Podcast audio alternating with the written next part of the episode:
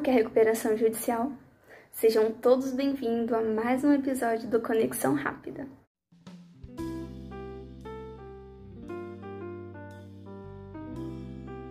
Me chamo Sofia Novaes e sou graduada em Ciências Contábeis pela Universidade de Brasília e faço parte do projeto de extensão Contabilidade Conectada. É, a série Conexão Rápida apresenta vídeos curtos elaborados pelos participantes do projeto de extensão que abrange diversos assuntos, desde o meio acadêmico, mercado profissional e também temas acerca de finanças. Aproveite e já deixe seu like e inscreva no canal. A recuperação judicial é um meio utilizado para empresas para evitar que sejam levadas à falência. O processo permite que as companhias suspendam e renegociem parte das dívidas acumuladas em um período de crise, evitando o encerramento das, das atividades, demissões e falta de pagamentos. A ideia da recuperação judicial é tentar um acordo entre a empresa em crise e todos os credores dela.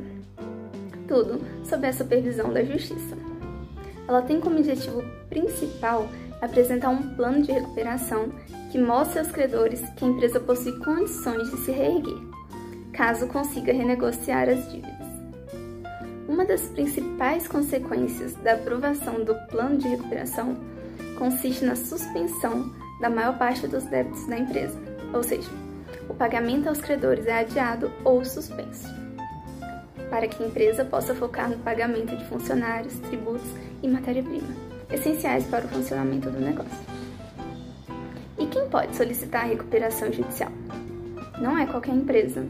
É uma ferramenta para as sociedades empresariais e empresários individuais registrados há mais de dois anos, de modo que não pode solicitar, por exemplo, empresas públicas, sociedades de economia mista, entre outros. Além disso, é, como fazer esse pedido de recuperação judicial? Bom, é, as empresas devedoras que se enquadram no perfil para recuperação judicial precisam ser representadas por advogado, que irá formalizar o pedido ao juiz. E além da demonstração dos motivos da crise financeira, o pedido deverá conter as demonstrações contábeis dos últimos três anos, a relação de bens da empresa, da empresa e dos sócios, os extratos bancários, a relação nominal dos credores e o plano de recuperação. Caso a proposta seja aceita, um administrador judicial será nomeado para fiscalizar a empresa durante todo o processo e fazer cumprir o plano. Ele é responsável por formar uma lista de credores e enviar correspondência a todos eles. Em quanto tempo o devedor tem para quitar a dívida? Bom, é, uma vez que deferida, a recuperação judicial deverá ser encerrada no prazo máximo de dois anos, mas que na prática pode durar mais tempo. Existem fases da recuperação judicial. Primeiramente, acontece o pedido, que é feito pela própria empresa Justiça, explicando os motivos. Então, tem a suspensão de cobranças. Se o juiz aceitar o pedido, os protestos e processos ficam suspensos por 180 dias então, haverá nomeação de um administrador judicial que vai fiscalizar o processo e fazer a comunicação com os credores. Tem então um plano de recuperação. Em até 60 dias, a empresa deverá apresentar a proposta para negociar as dívidas e manter a ativa.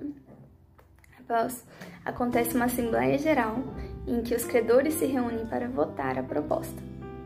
E se o plano for aprovado, tem o fim do processo e após dois anos acontece o arquivamento.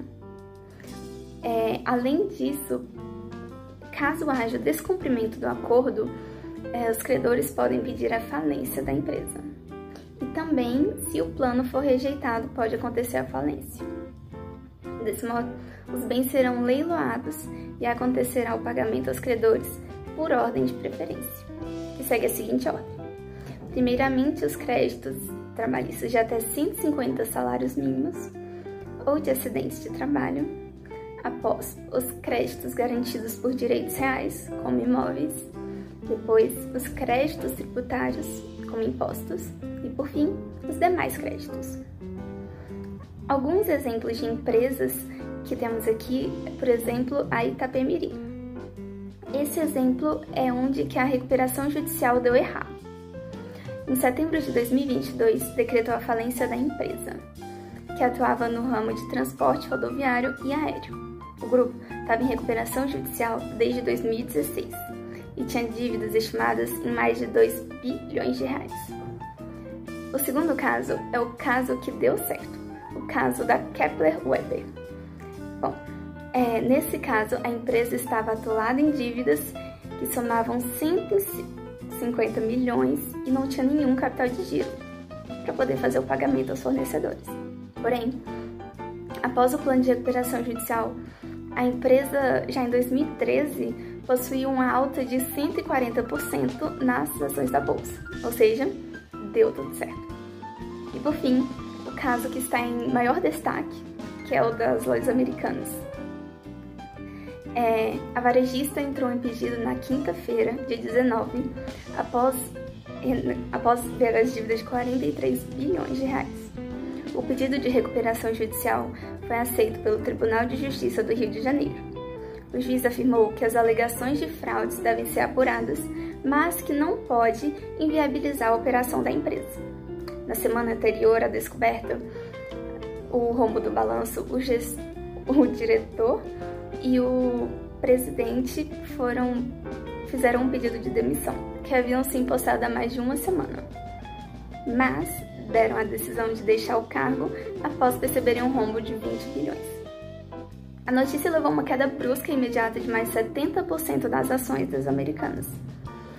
E também o pedido de recuperação impactou os ativos. Esse grupo é responsável por várias marcas, como por exemplo Lojas Americanas, Americanas.com, Submarino, Shoptime, entre outros. E o grupo alega que todos os requisitos legais da recuperação judicial são é, cumpridos. O documento detalha o cenário atual da empresa e reforça também o compromisso com os credores e a história de um bom relacionamento com todo o mercado para justificar a recuperação judicial.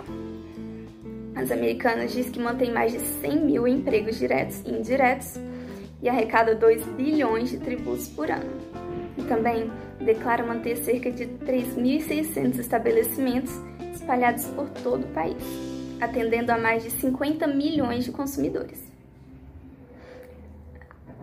A CVM também determinou que é preciso haver um auditor independente para os balanços desde outubro de 2019, a PwC tinha essa função, mas a empresa aprovou os balanços das americanas sem ressalva em 2021. Alguns credores tentam reverter o pedido de recuperação judicial, mas que segue em vigor. Acerca do caso das americanas, muita coisa pode acontecer ainda. Então, nos resta acompanhar o processo.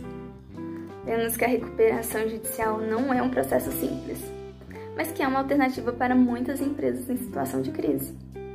Este foi o vídeo de hoje. Nos sigam nas nossas mídias sociais que estão na descrição do vídeo. Lá você tem acesso ao Instagram, Facebook, YouTube e Spotify. Até logo!